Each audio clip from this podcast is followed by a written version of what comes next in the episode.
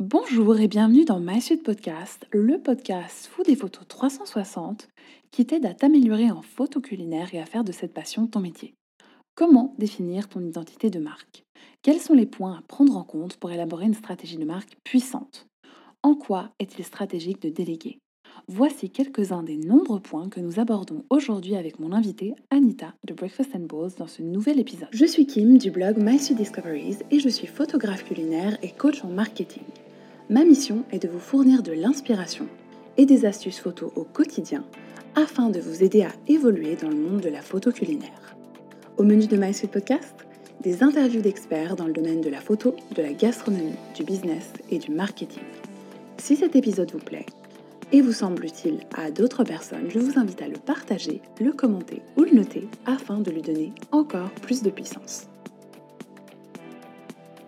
Hello Anita, bienvenue dans My Podcast et merci d'être là. C'est un grand plaisir pour moi de t'accueillir aujourd'hui pour parler de photo culinaire et plus précisément de business. Donc euh, bienvenue et bonjour à toi.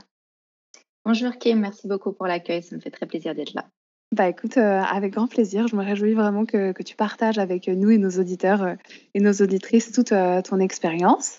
Pour commencer, est-ce que tu pourrais, s'il te plaît, te présenter euh, aux personnes qui nous écoutent et puis bah, me parler un petit peu de ton lien avec la photo culinaire? Oui, bien sûr. Alors, Anita, j'habite à Lausanne et puis il y a maintenant trois ans, j'ai créé mon agence de marketing et communication spécialisée pour le secteur alimentaire. Donc, on offre des services à la fois de marketing, de communication et de création de contenu dans lequel vient s'intégrer tout ce qui est photographie culinaire. Mon histoire avec la photo culinaire, elle a commencé il y a cinq ans maintenant, en 2017, alors que j'étais encore euh, employée dans mon ancien poste de marketing. J'ai appris que j'avais plusieurs intolérances alimentaires, en fait, principalement le gluten et les produits laitiers. Et puis, euh, en voulant changer mes habitudes alimentaires, euh, je ne trouvais pas forcément de remplacement parce que j'adore manger, j'adorais cuisiner. Donc, la frustration était bien palpable au moment où j'ai dû faire ces changements. Et puis, je me suis pas mal tournée sur euh, Internet, les réseaux sociaux pour trouver des recettes qui pouvaient me convenir à mes nouvelles habitudes alimentaires. C'est comme ça que je suis arrivée un petit peu euh, sur la plateforme Instagram, je dois avouer, parce qu'il y avait à la fois des recettes, mais aussi euh, des très belles photos. Et puis, en essayant certaines recettes, j'ai commencé à trouver que ce que je faisais, c'était joli, très coloré. Et puis, petit à petit, je me suis dit, ah, bah, pourquoi pas les prendre en photo? C'est ce que j'ai fait avec mon téléphone portable de l'époque. Et puis, j'ai publié ça directement sur mon compte euh, Instagram que j'avais en ce moment-là. Et il y avait une frustration assez euh, palpable sur le fait que j'arrivais pas à prendre une photo de pancake ou de smoothie bowl comme celle que j'avais comme celle que j'avais préparée, la recette que j'avais vue. Et j'ai commencé à m'intéresser à la photo culinaire comme ça. Petit à petit, euh, je suis passée de mon téléphone portable à un réflexe que j'avais déjà à disposition euh, pour les voyages. Et c'est une nouvelle passion qui s'est créée de cette manière. Génial, bah merci, c'est super euh, intéressant. Euh, c'est chouette, non? C'est inspirant et je suis d'accord avec toi euh, que on peut, enfin voilà, ça, ça, me fait rebondir en fait sur ta page Instagram, sur les petits déjeuners que tu proposes et bah, que j'aime beaucoup d'ailleurs parce que je suis aussi fan de petits déjeuners. Et c'est vraiment chouette de voir qu'on peut avoir des petits déj gourmands, agréables, beaux, comme tu dis, colorés, et tout ça sans lactose, sans gluten. Alors c'est vrai que moi, j'ai pas trop d'intolérance euh, heureusement pour, euh, pour le moment, mais malgré tout, j'essaie quand même de consommer moins de, moins de lactose. Parce que voilà, j'ai l'impression qu'au bout d'un moment, c'est quand même pas forcément euh, mais je trouve vraiment top. Et, du coup, à cette époque, comment tu avais fait pour te, pour te former sur le sujet, justement, pour améliorer tes photos? Alors, au début, c'est très simple. J'essayais de reproduire des photos qui me plaisaient en termes de composition, en termes de lumière. Et puis, beaucoup de pratiques quasiment tous les jours euh, en rentrant du travail, les week-ends, parce que ça me plaisait, que je voulais euh, m'améliorer assez rapidement. J'ai aussi regardé beaucoup de tutos sur YouTube au début. Mm-hmm. Et puis, euh, en 2018, j'ai décidé de suivre un cours. Peut-être que certains d'entre vous l'ont déjà en entendu parler.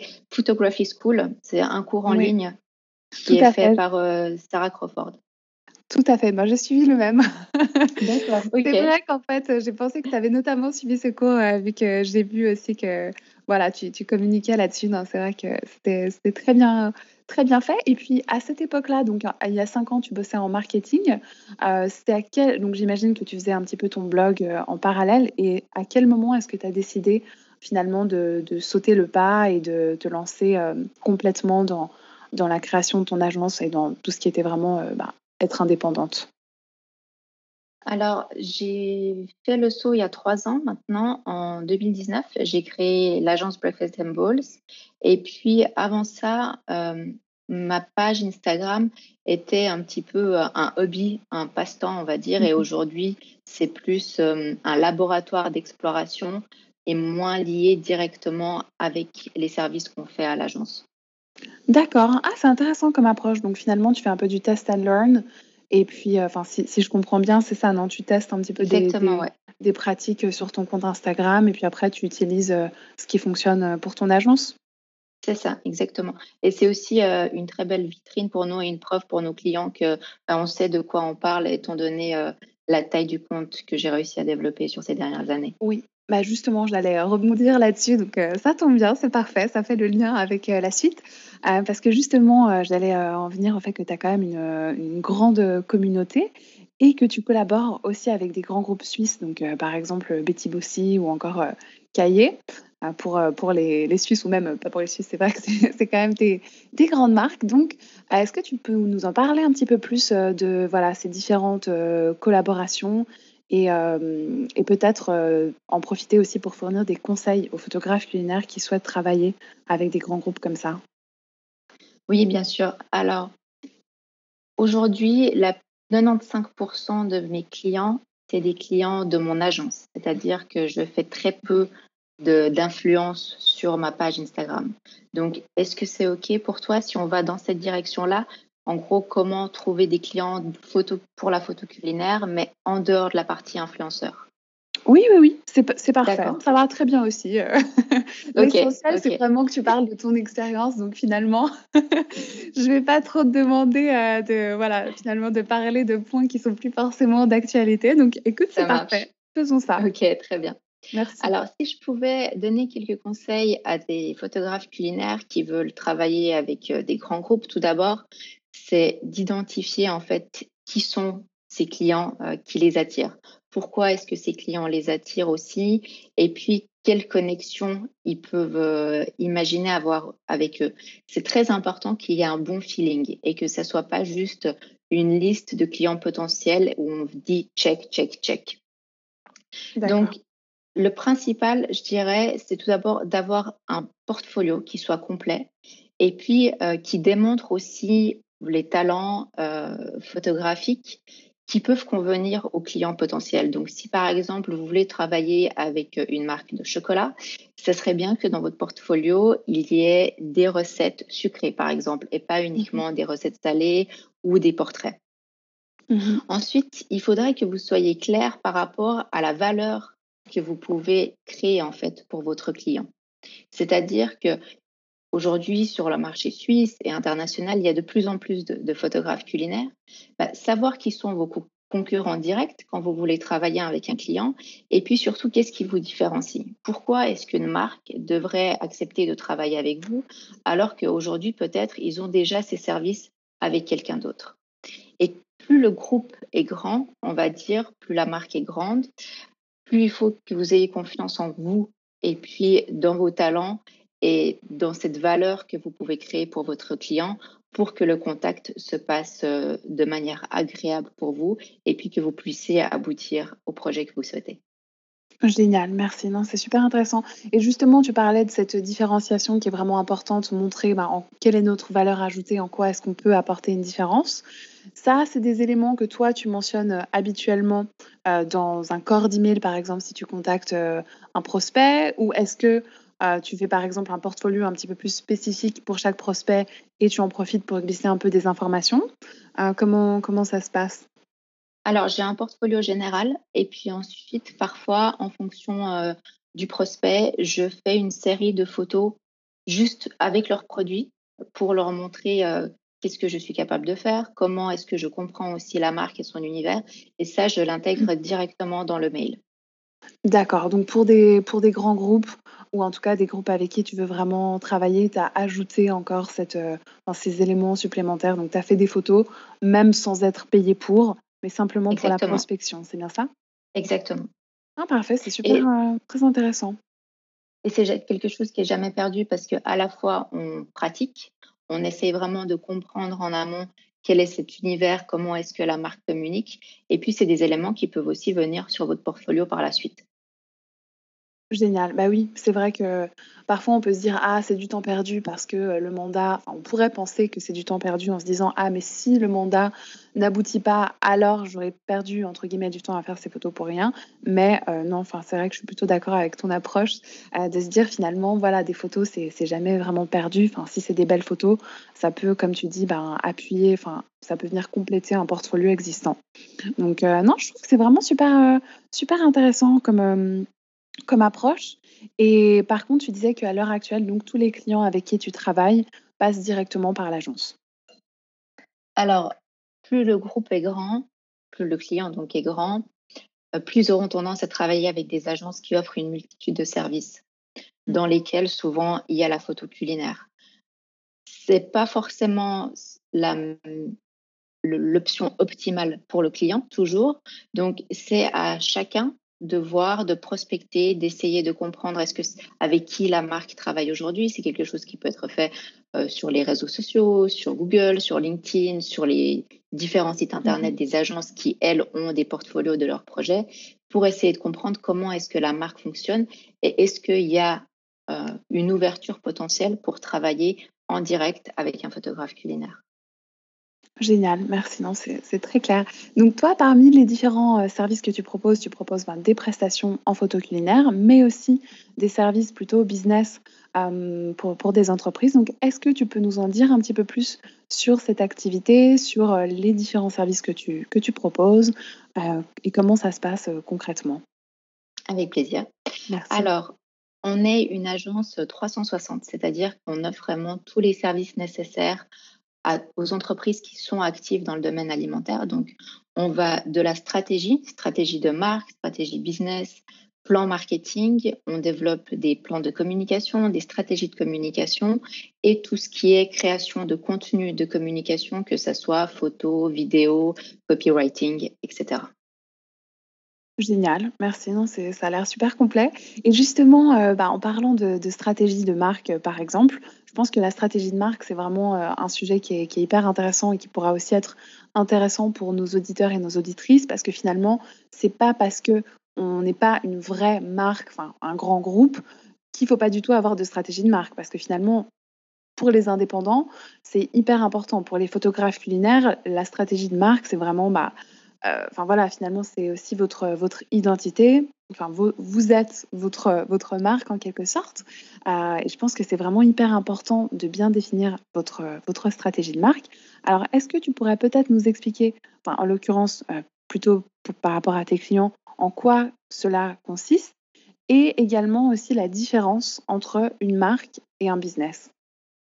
Oui, bien sûr. Alors exactement comme tu l'as dit, Kim, c'est pas parce que on est indépendant peut-être que ça veut pas qu'on ne doit pas avoir de marque. On va parler de marque personnelle. Mais cette marque, ça va vraiment être l'identité que va avoir votre métier et votre entreprise, même si c'est une entreprise en tant qu'indépendant. Je pense que, comme tu l'as dit, pour bien comprendre la différence entre la marque et le business, c'est de voir la marque comme l'âme et le business comme le corps. Les deux sont nécessaires pour que ça fonctionne. Et le business sans la marque, donc le corps sans l'âme, est quelque part creux. Le business, en fait, c'est quoi? C'est les produits et les services que vous vendez. Donc, si vous faites de la photo culinaire, ça va être les photos que vous délivrez à vos clients. C'est l'entité chez qui les gens achètent. Donc, vous, en tant que photographe culinaire, vous êtes en contact directement avec vos clients et ça va être cette transaction que vous avez avec vos clients. Vous délivrez des photos et vous êtes payé en contrepartie. Le business en général est facilement reproductible. Ça veut dire qu'aujourd'hui sur le marché, il y a multiples de photographes culinaires qui ont un business qui est similaire au vôtre.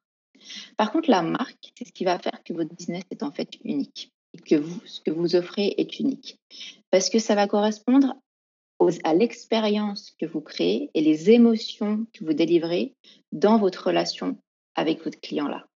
Ça va être même la raison pour laquelle les gens vont venir demander vos services et pas ceux de quelqu'un d'autre. Ça va être toute cette connexion que vous développez avec, avec votre client. Et c'est quelque chose d'unique.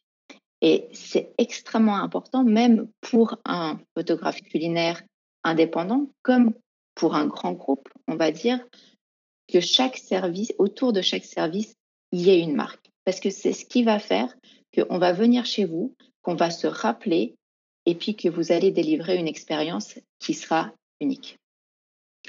Bah, écoute, je valide, c'est très clair. J'aime beaucoup aussi cette métaphore euh, du corps et de l'âme. Et euh, je trouve que c'est vraiment vrai. Enfin, en tout cas, personnellement, moi, bah, un petit peu comme toi, j'ai commencé mon blog, euh, enfin mon compte Insta en tant que hobby. C'était vraiment un hobby. Donc évidemment, je n'avais pas de stratégie. Je postais un petit peu ce que je souhaitais, quand je voulais, sans vraiment de stratégie derrière. Et je pense qu'il faut vraiment réfléchir à ça. C'est-à-dire que si vous nous écoutez et que vous êtes simplement, enfin simplement, que vous êtes passionné par bah, la photo culinaire, mais que ça reste un hobby, un plaisir, dans ce cas-là, c'est pas forcément nécessaire. Enfin, si vous voulez pas exploiter ça de manière euh, professionnelle, on va dire, vous pouvez très bien continuer comme ça. Par contre, pour les personnes qui nous écoutent et qui veulent vraiment bah, commencer à faire du business avec euh, votre activité, je pense que c'est vraiment hyper hyper important euh, de définir votre stratégie de marque parce que finalement, ça va influencer tout votre business, bah, comme, tu, comme, tu le, comme tu le disais. Et justement, est-ce que tu aurais peut-être des conseils pour les personnes qui nous écoutent pour définir leur stratégie de marque? Alors, et leur identité, peut-être d'abord l'identité, peut-être, pardon. Peut-être définir leur identité de marque et ensuite leur stratégie. Alors, les deux vont de pair. Très souvent, euh, les entrepreneurs ou les personnes qui n'ont pas forcément des connaissances, des connaissances marketing, mais qui ont même un petit business, se disent Ah, c'est bon, je vais faire un logo. Si j'ai un logo, j'ai une marque. Un logo, c'est censé être une expression, l'expression d'une marque. Donc, juste faire un logo sur une base de j'aime ou j'aime pas ou demander à un graphiste et de payer quelqu'un pour faire un logo sans qu'il y ait des réflexions, une réflexion qui est faite derrière ça, ça va pas vous servir à grand chose. Vous allez perdre du temps et vous allez perdre de l'argent. Ça va pas avoir le résultat que vous voulez. Donc, quand on crée une marque, il y a deux phases. Il y a une phase, on va dire, de création de marque stratégique fondamentale. On va créer le concept.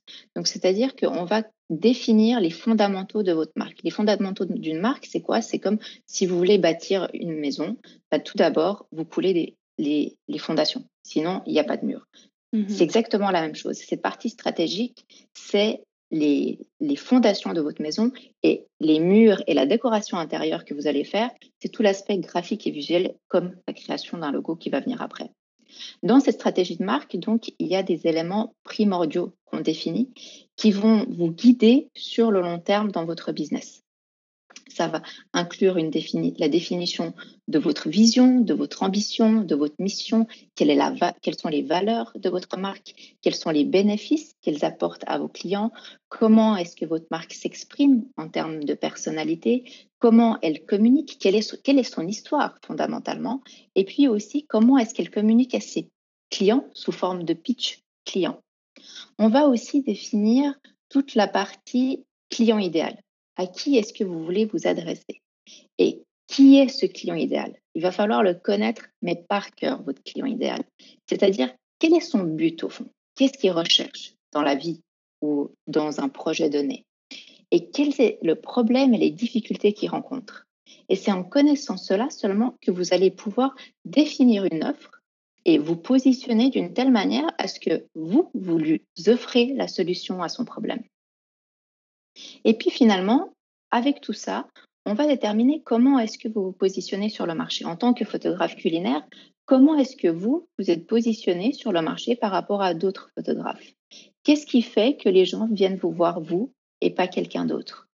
Comment est-ce que vous apparaissez dans l'esprit de vos clients? Et c'est seulement une fois qu'on a défini tous ces éléments stratégiques qu'on va les transformer visuellement dans une identité graphique. Et dans cette identité viennent le logo, viennent la création d'une palette de couleurs, le choix d'un type d'illustration, d'icône si nécessaire, de typographie.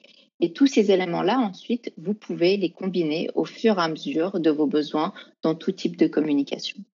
Et avec tout ça, vous avez comme un guide solide, qui est complet, qui est concret et qui vous permet de prendre toutes les décisions dont vous avez besoin en fonction des objectifs que vous êtes fixés. Que ça soit, est-ce qu'il faut que je crée une nouvelle offre? Est-ce que je dois faire que de la photo culinaire pour un tel type de client ou tel type de client? Est-ce que je dois investir dans mon business? Si je veux engager quelqu'un, il me faut un assistant. Quelle valeur je veux que cet assistant ait pour que ça corresponde à ce que ma marque et mon business renvoient, etc., etc. Génial, parfait. Écoute, je prends des notes parce qu'en fait, ça, ça, crée énormément de questions euh, annexes dans ma tête. Donc, je t'écoute en même temps. Je liste en fait toutes les futures questions que je pourrais te, poser. Non, non, c'est très intéressant. Merci euh, pour cette explication euh, très claire. Que, que, voilà, je, valide tout à fait. Enfin voilà, tu parlais un petit peu aussi de tout ce qui était identité, d'un document. Donc finalement aussi le document qui représente votre identité, ça va être la, charte graphique. Et, euh, et ça, me, ça, me, fait penser un petit peu à un parallèle avec euh, la, photographie, parce que c'est vrai qu'en photo, on parle aussi euh, beaucoup des couleurs, voilà, du choix des couleurs dans la composition des photos. Et, et ça, en fait, c'est quelque chose qui est aussi hyper important lorsque vous créez votre identité de marque, parce qu'en fait, il ne faut pas oublier non plus le pouvoir des couleurs. En fait, une couleur a énormément de symbolique. Euh, donc ça aussi, ça sera vraiment à prendre en considération euh, lorsque vous, créez votre stratégie et votre identité de marque pour être sûr que les couleurs que vous choisissez pour votre logo, même si ça a l'air en fait un peu anodin, euh, bah, en fait vous réfléchissiez bien vraiment à ces couleurs et au message que, vous voulez véhiculer. mais en fait, tu nous parlais également dans la, stratégie de marque de réfléchir si on s'entoure d'un assistant, voilà, d'une équipe, ce genre de choses. Alors, je voulais savoir, toi, euh, à l'heure actuelle, justement, est-ce que tu, j'imagine que tu as une équipe qui travaille avec toi? Comment ça se passe? Alors, j'ai euh, un assistant direct au sein de Breakfast Balls et ensuite, on a une, une composition qui est, on va dire, pas traditionnelle d'une agence. On travaille avec euh, un réseau de partenaires très étroit que ce soit des graphistes, que ce soit d'autres photographes, des traducteurs, des spécialistes euh, Facebook Ads, etc., etc. Et ça nous permet de créer l'équipe projet qui corresponde le mieux au profil du client et puis aux besoins qu'a un projet, que ce soit en termes de timing, en termes de compétences, en termes de budget, etc. Génial. Ça nous permet d'être hyper flexible par rapport euh, aux différentes demandes et au lieu d'avoir euh, une grande structure interne qui ne serait pas toujours utilisée et où les gens travailleraient, ou un projet passerait, par exemple, de main en main. Non, c'est intéressant comme, euh, comme approche. Et justement, à quel moment, toi, est-ce que tu as ressenti cette nécessité de déléguer? Et euh, comment tu as fait? Parce que finalement, au début, j'imagine que c'est pas toujours facile quand on est indépendant, quand on fait tout soi-même, de un petit peu franchir le cap.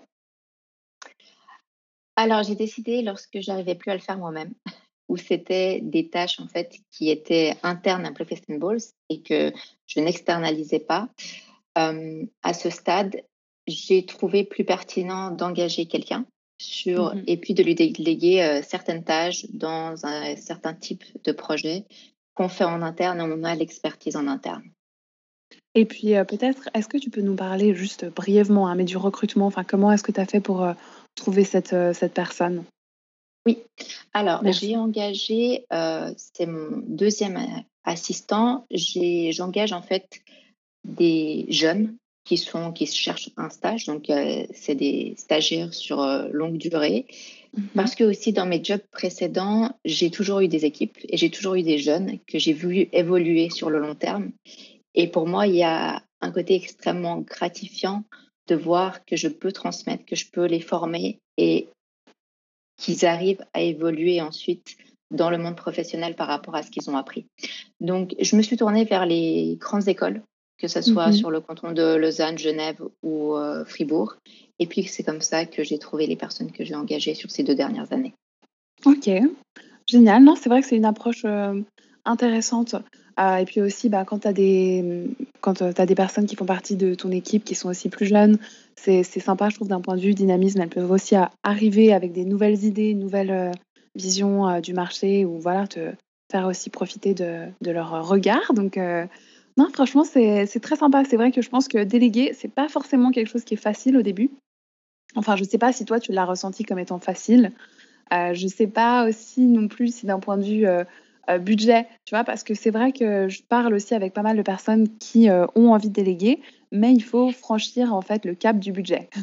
C'est-à-dire, bah Mmh oui, forcément, on va payer quelqu'un pour faire quelque ch quelque chose que entre guillemets «on on saurait faire». Donc heu, toi, comment comment tu as fait pour, dépasser ça?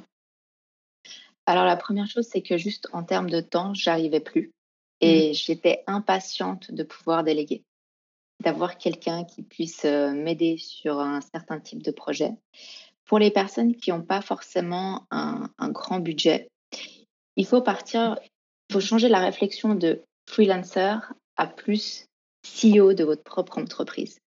Mmh. Parce que le temps que vous, vous passez à faire une tâche qui peut-être est moins importante pour votre business, par exemple, des tâches administratives que vous pourriez déléguer soit en interne, soit en externe, c'est tout du temps que vous ne passez pas à créer de la valeur pour votre entreprise, que ça soit à chercher des nouveaux clients ou alors à faire du job qui vous rapporte un revenu. Et je trouve qu'en ayant cette approche-là et en faisant ce type de calcul, ça aide et ça enlève le poids de ah, mais je vais perdre de l'argent si j'engage quelqu'un. Non, l'objectif, c'est que vous puissiez en gagner plus, en fait, quelque part. Écoute, ben, je pense qu'on a dû lire le même livre Ok. ou en tout cas des livres similaires. Évidemment, enfin moi moi je te posais la question, heu, pour pour les personnes qui nous écoutent, heu, même si, bah, j'ai aussi un petit peu mon avis sur la question, mais justement, bah, je je valide, heu, vraiment ce que tu dis.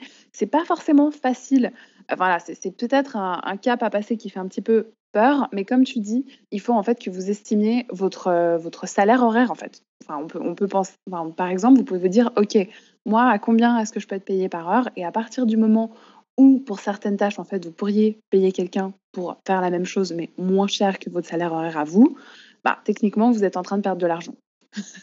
Voilà, donc c'est un peu c'est un petit peu peut-être, heu, extrême, mais mais globalement, c'est ça. Donc heu, personnellement, c'est vrai que vous pourriez même réfléchir ça enfin, vous pourriez même penser à ça pour, heu, tous les domaines de votre vie comme, faire, le ménage, les courses, ce genre de choses. Et évidemment, après, il ne faut pas non plus, tourner, vraiment enfin, je pense qu'il faut pas non plus penser tout le temps que à l'argent, argent, argent, mais c'est sûr que quand on pense au business et à la rentabilité d'un business, heu, c'est intéressant d'avoir, heu, d'avoir cette approche. Je suis tout à fait d'accord avec toi. Et puis donc tu nous parlais aussi bien sûr de toutes les entreprises, avec lesquelles tu travailles, des différents, services que tu leur proposes. Et je voulais savoir si tu pouvais nous parler un petit peu de cette collaboration, enfin un petit peu comment comment ça se passe quand tu travailles avec des entreprises? Heu, voilà, comment elles viennent à toi? Hem, est-ce que c'est pour, heu, des collaborations de long terme? Enfin voilà, est-ce que tu peux nous parler un petit peu de ces collaborations, s'il te plaît? Oui, bien sûr. Merci. Alors, je dois dire que j'ai eu énormément de chance depuis le début parce que j'ai très peu prospecté. Je l'ai fait, mais très peu. En fait, ce que j'aime faire, c'est vraiment exploiter au maximum mon réseau. C'est-à-dire, par exemple, hem, je vais prendre, hem, une situation que j'ai eue. Il y a une marque qui m'a contactée il y a quelques années maintenant, je crois que j'avais même pas encore créé, heu, l'agence, pour un projet d'influence. Une Mmh marque suisse que j'aimais énormément. Le projet d'influence s'est très bien passé, mais cette marque-là, sur son site internet, elle propose des recettes. Pour le projet d'influence, j'étais en contact avec l'agence qui gérait tous les influenceurs et j'ai juste demandé à l'agence en question s'ils étaient d'accord de me mettre en contact avec quelqu'un de la marque. Ils l'ont fait très gentiment, sans aucun problème, parce que c'est des services que eux ils offraient pas. Et j'ai contacté ensuite la personne euh, pour la création de recettes pour le site internet. Et ça fait maintenant, ça va faire la troisième année que je travaille avec eux. Donc, c'est beaucoup plus facile en fait de développer un client, même si ça a été un tout petit client sur un certain projet, que de contacter quelqu'un qui ne vous connaît absolument pas. Donc, c'est ce que j'essaye de faire au maximum. C'est comme ça que je fonctionne de manière générale sur euh, mes différents projets, euh, avec mes différents clients. J'ai des clients vraiment sur le long terme, donc ça va faire avec certains la quatrième année euh, qu'on travaille ensemble. Génial. Ils, viennent vers moi régulièrement, euh, si ce n'est tous les mois, avec euh, des demandes sur des projets. Je suis devenue leur agence attitrée, en quelque sorte, sur un certain type de projet. Et puis, il y a d'autres clients où c'est plus ponctuel. Par exemple, si c'est un batch de création de recettes, ça va être une fois dans l'année. Et puis ensuite, ils ont ce qu'il leur faut sur l'année en cours et ils me contactent l'année prochaine.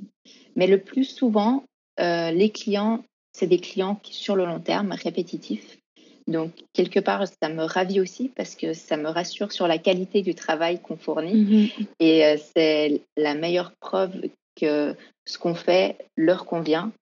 Et euh, avoir juste un client qui revient, même s'il ne dit pas qu'on est extraordinaire et qu'on est les meilleurs du monde, ça me suffit. je suis d'accord avec toi. C'est sûr que c'est la preuve. finalement, concrètement, un client qui revient, c'est un client qui est content. Et justement, ça me fait penser euh, au point de la fidélisation euh, client. Est-ce que tu aurais peut-être un conseil à partager avec euh, nous sur comment fidéliser un client? Enfin voilà, qu'est-ce que toi tu, tu, mets en place justement pour favoriser ça? Il faut que la première expérience que le client avait, a avec vous soit parfaite.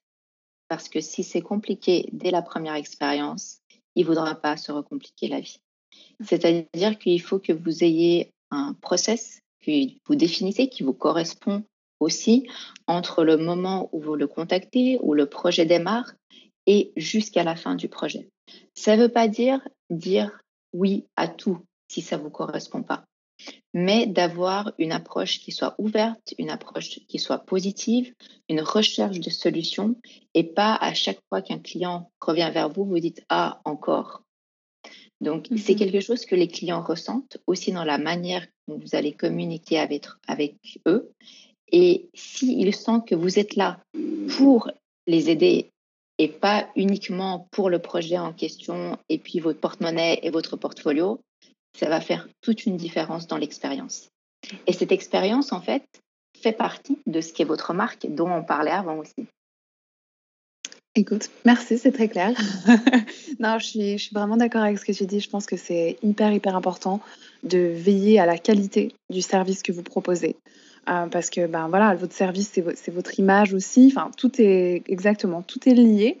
Et forcément, s'il y a des points euh, où, ça freine, où le client finalement n'est pas satisfait, où c'est pas fluide, forcément, ça va pas, enfin, ça va pas créer une belle expérience client. Le client n'aura pas un bon souvenir de cette prestation et il n'aura pas envie de revenir euh, vers vous.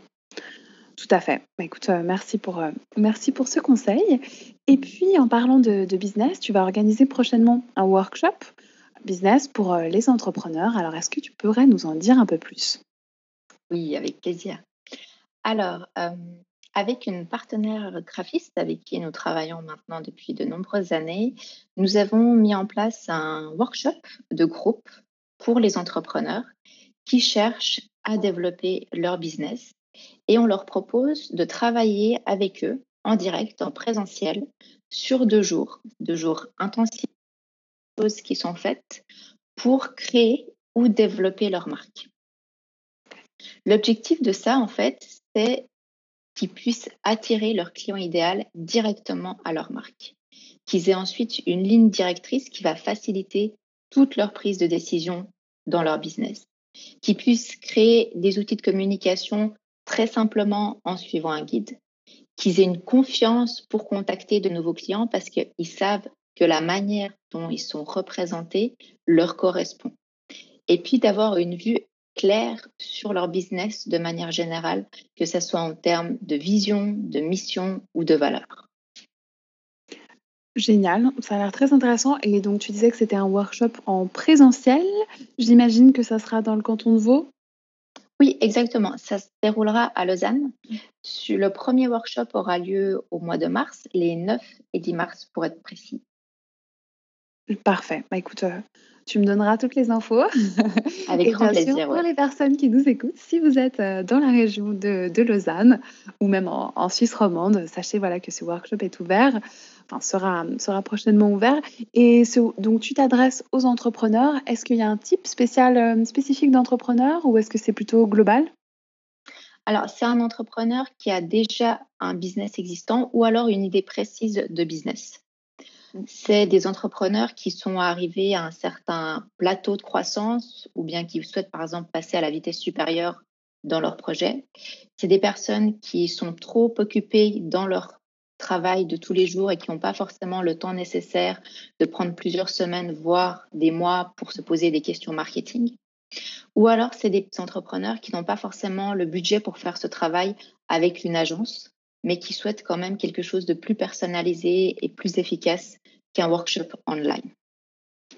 Parfait. Et par contre, en termes de, domaine, de secteur, il n'y a pas des secteurs euh, de, enfin, voilà, pas du spéciaux. C'est vraiment, vraiment ouvert à tous les entrepreneurs. D'accord. Écoute, euh, génial. C'est très intéressant. Eh bien, toutes les infos seront dans le, en note, euh, enfin, seront en note dans la page dédiée euh, à cet épisode de podcast. Donc, je vous invite à, aller voir ça. Et puis, de manière générale, pour les personnes qui n'auront pas forcément la possibilité euh, de, se rendre à ce premier workshop, est-ce que tu aurais quand même un conseil Donc, soit plutôt orienté pour les entrepreneurs dans le domaine de la food ou les photographes culinaires, euh, donc un conseil vraiment pour, euh, développer leur business, pour euh, voilà, se, pencher sur leur stratégie de marque et leur business? Définissez qu'est-ce qui vous rend unique.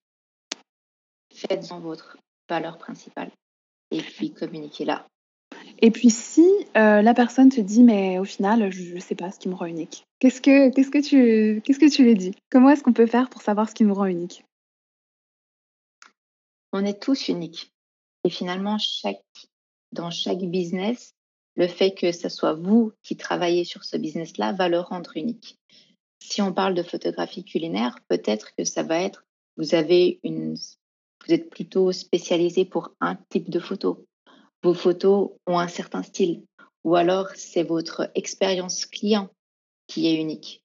Ou alors, vous avez déjà travaillé avec des grandes marques internationales ou alors votre spécialité, c'est la photographie pour les restaurants. Chacun a quelque chose d'unique.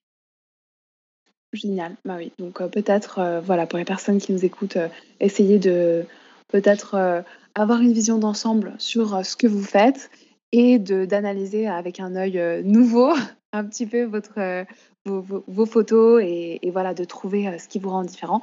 Peut-être aussi également, tout simplement, de demander en fait aux personnes qui vous entourent donc soit si vous êtes dans un réseau euh, d'entrepreneurs, soit tout simplement aussi votre, votre entourage, vos familles, voilà, vos, amis. Euh, notamment, voilà, demandez-leur peut-être euh, vos, vos, qualités, ce qu'ils apprécient chez vous. Et je pense que ça vous aidera à trouver certains éléments que vous pourrez ensuite après mettre en avant justement quand vous communiquez auprès de, de marques. Non, mais je suis d'accord. juste rebondir là-dessus. Si vous avez aussi des, un contact privilégié avec certains clients, demandez-leur tout simplement pourquoi est-ce qu'ils vous ont choisi vous. Très bonne idée. Et évidemment aussi ne pas hésiter euh, à demander des témoignages euh, à certains clients. Bah, comme tu dis, si on a des contacts privilégiés, euh, c'est toujours vraiment une grande valeur ajoutée, enfin, je trouve, d'avoir des témoignages que vous pourrez ensuite faire figurer bah, soit sur Instagram, soit sur vos autres réseaux sociaux ou votre site. Et puis justement, donc toi, tu, as ton agence, tu as aussi ton compte euh, Instagram, donc j'imagine que ça fait pas mal de, choses à gérer. Donc d'un point de vue peut-être euh, organisation, est-ce que tu pourrais nous dire comment tu fais pour euh, voilà, organiser ton, ton temps, gérer ces différents projets? Alors, je dois t'avouer que le fait que j'ai un assistant m'aide énormément. avant ça, j'avais extrêmement peu de temps pour moi, que ce soit les soirées ou les week-ends. Maintenant, j'arrive à fixer un temps dans la semaine aussi pour tout ce qui est développement du business, pas mmh uniquement travail sur les projets, parce que je me suis rendu compte que à un moment donné, si on veut atteindre ces objectifs, il faut aussi qu'on puisse faire ce travail-là.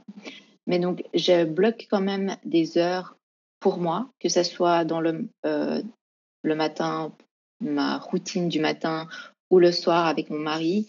Et j'ai aussi euh, au moins un jour de week-end par semaine. Parfait. Et puis, est-ce que tu peux nous en dire un peu plus peut-être sur ta routine euh, du matin? Oui. Alors, quand je me lève, euh, j'aime pratiquer un peu de yoga, quelque chose d'assez soft, 15 à 20 minutes. Ensuite, je fais un peu de méditation, une dizaine de minutes. Et puis, je commence ma journée avec une infusion de gingembre et de citron. Et après, je suis prête à démarrer. Ah, j'adore. Infusion gingembre. Ah, tu la, tu la bois chaude du coup? Oui, je la bois chaude avec du gingembre frais qui est râpé. Ah génial. Bah, moi j'adore aussi, je me fais souvent des petits jus, heu, mais plutôt froids, enfin des des petites eaux, heu, gingembre, citron, ce genre de choses et heu et bah, justement je rebondis sur, heu, ta routine un petit peu matinale. C'est quelque chose que je vous encourage vraiment à faire. Ben bah, tu vois, à ton image Anita et vraiment pour les personnes qui nous écoutent, essayez de développer ça. Enfin, moi c'est aussi quelque chose là que je commence à faire depuis le début de l'année et je pense que c'est vraiment important, parce qu'en fait si on prend pas un petit peu de temps pour soi le matin, si on démarre tout de suite la journée un peu sur les chapeaux de roue, je trouve qu'on aura une journée moins sereine, on sera peut-être moins reposé, moins calme, on pourra moins bien avoir nos objectifs et nos priorités en tête. Euh, donc c'est vraiment euh, quelque chose que je vous recommande euh, de faire. Et, et puis, bah, si ça peut vous inspirer, c'est aussi quelque chose qui pratique Béa Loubas et Eva Cosmas Flores parce que j'ai suivi là récemment de leur workshop et puis on avait justement une discussion à ce sujet cette semaine et bah, les deux vraiment disent à quel point leur routine matinale est importante pour elles. Donc c'est vraiment un, bon conseil, je trouve. Et puis toi, du coup, tu nous disais que tu travailles, enfin que ton assistant t'aide beaucoup justement dans l'organisation de la semaine. Comment tu, comment tu fais pour euh, travailler avec lui? Est-ce que tout est online? Est-ce que vous avez des meetings? Comment ça se passe? Alors, on travaille soit ensemble en présentiel, soit euh, chacun chez soi. Ça dépend un petit peu des semaines, des différents projets qui sont en cours. Donc, c'est assez varié. Quand euh, chacun, on est chacun chez soi, on se fait au moins deux points dans la journée, le matin pour voir qu'est-ce qu'il y a à faire et puis un petit récap euh, en cours d'après-midi pour voir si on est en track et qu'on pourra tout délivrer dans les délais. Génial. Et puis j'imagine que tu définis aussi des objectifs euh, à la enfin, des objectifs mensuels ou des objectifs hebdomadaires? Oui, oui, exactement. Top, top. Non, c'est vrai que c'est. Je pense que ça doit être agréable d'avoir euh, vraiment un assistant pour aussi, comme tu dis, après te, te, focaliser plus sur des parties un peu plus stratégiques de développement et puis prendre du temps pour toi. Justement, euh, je voulais savoir ben, comment tu, arrives à vraiment faire cette séparation entre vie professionnelle et vie personnelle? Comment tu arrives à consacrer un jour, off dans ta semaine, enfin, voilà, et sans mauvaise conscience ou, sans voilà, te, sentir mal ou stressé alors, j'ai dit que je consacrais une journée euh, à ma vie privée, on va dire, mais ça ne veut pas dire que dans ma tête, je ne rumine pas. je pense que quand on est, quand on est entrepreneur, on ne peut pas couper, surtout si on est passionné par ce qu'on fait, parce que ce n'est pas un job de bureau où on va le matin, on rentre le soir, quand on a éteint notre ordinateur, c'est terminé. Si on a créé notre business et qu'on est passionné par ce qu'on fait, au final, on a moins aussi ce besoin et cette envie finalement de couper parce que ça nous remplit, euh, ça, nous apporte du bonheur. Donc, j'ai pas forcément besoin que mon cerveau s'éteigne sur le côté business, mais euh, d'avoir du temps privilégié avec les gens qui me sont proches, ça c'est aussi un côté qui est important, même si dans ma tête ça continue des fois à ruminer autour de mon business. Ah merci, tu me rassures. Parce que justement, j'essaie aussi de prendre plus de temps off, parce que je pense que c'est important. Euh, au bout d'un moment, on ne peut pas travailler 7 jours sur 7 comme des machines euh, tout le temps, euh, nuit et jour. mais je trouve que c'est justement un exercice quand même assez difficile. parfois, j'aimerais un petit peu, comme tu dis, arrêter mon cerveau, arrêter d'avoir des idées, même si c'est génial. Hein. Et, justement, je trouve que c'est quelque chose qui n'est pas, pas évident à faire et puis en fin de journée, est-ce que tu arrives un petit peu à déconnecter? Est-ce que tu as aussi des des petites pratiques ou des petites petites habitudes pour, déconnecter de ta journée de travail? Oui, en général, le soir, quand je termine, je vais marcher 20, une demi-heure et puis après je fais, une petite séance de sport et après on passe au souper. Ça me permet vraiment, de couper. Ah, souper, ça fait plaisir. Pour les personnes qui nous écoutent, donc souper est un mot suisse Oui, qui veut dire euh, le, dîner, quoi, enfin, le repas du soir. Nous, on n'a pas le même euh, vocabulaire. Non, mais en tout cas, c'est top. Je vois que tu as vraiment une bonne euh, routine euh, de vie, enfin, qui a l'air euh, qui a l'air très, très saine et, et, et sportive. Donc, donc c'est vraiment top. C'est quelque chose que, voilà, je vous encourage encore une fois à essayer de mettre en place. Évidemment, au début, c'est pas toujours facile. Il y a parfois aussi un peu plus des périodes de rush. Euh, mais en tout cas, si c'est possible, c'est quelque chose que je trouve qui est vraiment top. Donc, euh, inspirez-vous d'Anita. Ça sera mon conseil. Est-ce que tu as peut-être encore un dernier conseil pour les personnes euh, qui nous écoutent? Donc, voilà, pour, pour les personnes qui nous écoutent, soit par exemple pour améliorer leurs leurs photos, soit un autre conseil business que tu aimerais partager? Alors, pour améliorer les photos, je dirais tomber amoureux de la lumière et de l'exploration de la lumière. Ça a un rôle primordial dans le résultat de vos photos. Analysez la lumière que vous avez chez vous, comment ça rend sur les photos, différents moments de la journée, qu'est-ce que ça peut donner quand vous l'éditez, etc. Et d'un point de vue business, tâchez toujours d'avoir une vue globale de ce que vous faites. Ça vous aide à garder une direction, à pas vous éparpiller, à éviter de partir en burn-out, etc. Mmh Ouais, tout à fait. Franchement, je valide. C'est vrai que la vue globale, c'est très, très important. C'est quelque chose que j'avais un petit peu tendance aussi à négliger. Finalement, on est vraiment un petit peu dans le feu de l'action et puis, bah, on produit, on produit, on produit. Mais je pense que c'est vraiment important d'avoir une vision globale, comme tu dis, par exemple pour une année, heu, des gros des gros objectifs de où est-ce que vous voulez aller et puis après en fonction de ça, vous pourrez déterminer des objectifs, heu, mensuels et puis, ben, voilà, des tâches associées à ces objectifs donc donc très bon conseil et peut-être dernière question, heu, comme on parlait de la lumière et de tomber amoureux de la lumière, toi, tu shootes en lumière naturelle ou en lumière artificielle? 100% lumière naturelle. À 100% lumière naturelle. Donc tu as jamais, vraiment tu t'es jamais vraiment, enfin, tu jamais testé la lumière artificielle? Non, non.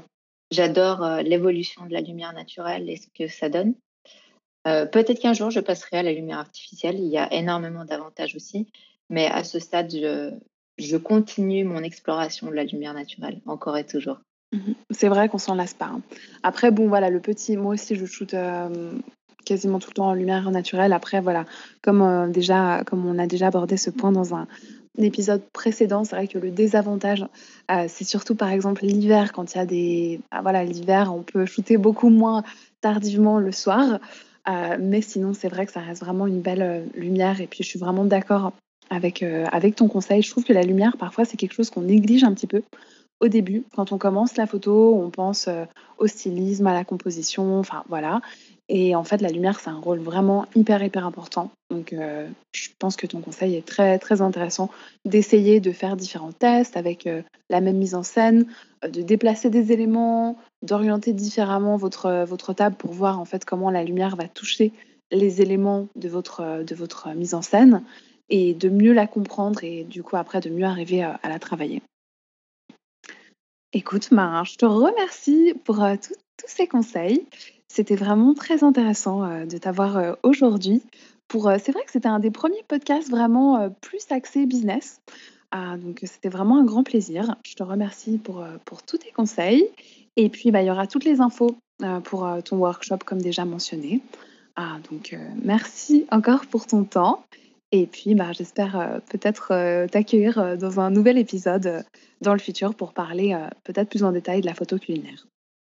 Merci énormément à toi Kim, c'était un vrai plaisir d'échanger avec toi pendant ce podcast et puis, heu, j'espère que cette orientation un peu plus business intéressera aussi, heu, tous tes auditeurs et Bah, avec grand plaisir pour un prochain épisode. bah, écoute, merci à toi Anita, c'était vraiment top et je suis sûre que tous ces conseils, heu, vont vont les intéresser. En tout cas, j'ai vraiment hâte d'avoir vos retours donc, n'hésitez pas, à m'envoyer, ou à nous envoyer un petit message, à la suite de cet épisode. Alors à bientôt Anita. À bientôt. J'espère que vous avez aimé cet épisode. Si c'est le cas, abonnez-vous pour ne manquer aucun nouvel épisode. Vous pouvez aussi me retrouver tous les jours sur mon compte Instagram MySweetDiscoveries avec de nouveaux réels, posts, astuces et conseils photos. Avant de vous laisser, j'ai une surprise pour vous. Rendez-vous sur mon site internet mysweetdiscoveries.com pour télécharger votre e-book gratuit Comment débuter en photo culinaire à petit prix. Je vous invite d'ailleurs à aller faire un tour sur le site où vous retrouverez deux autres e-books et de nombreuses ressources supplémentaires.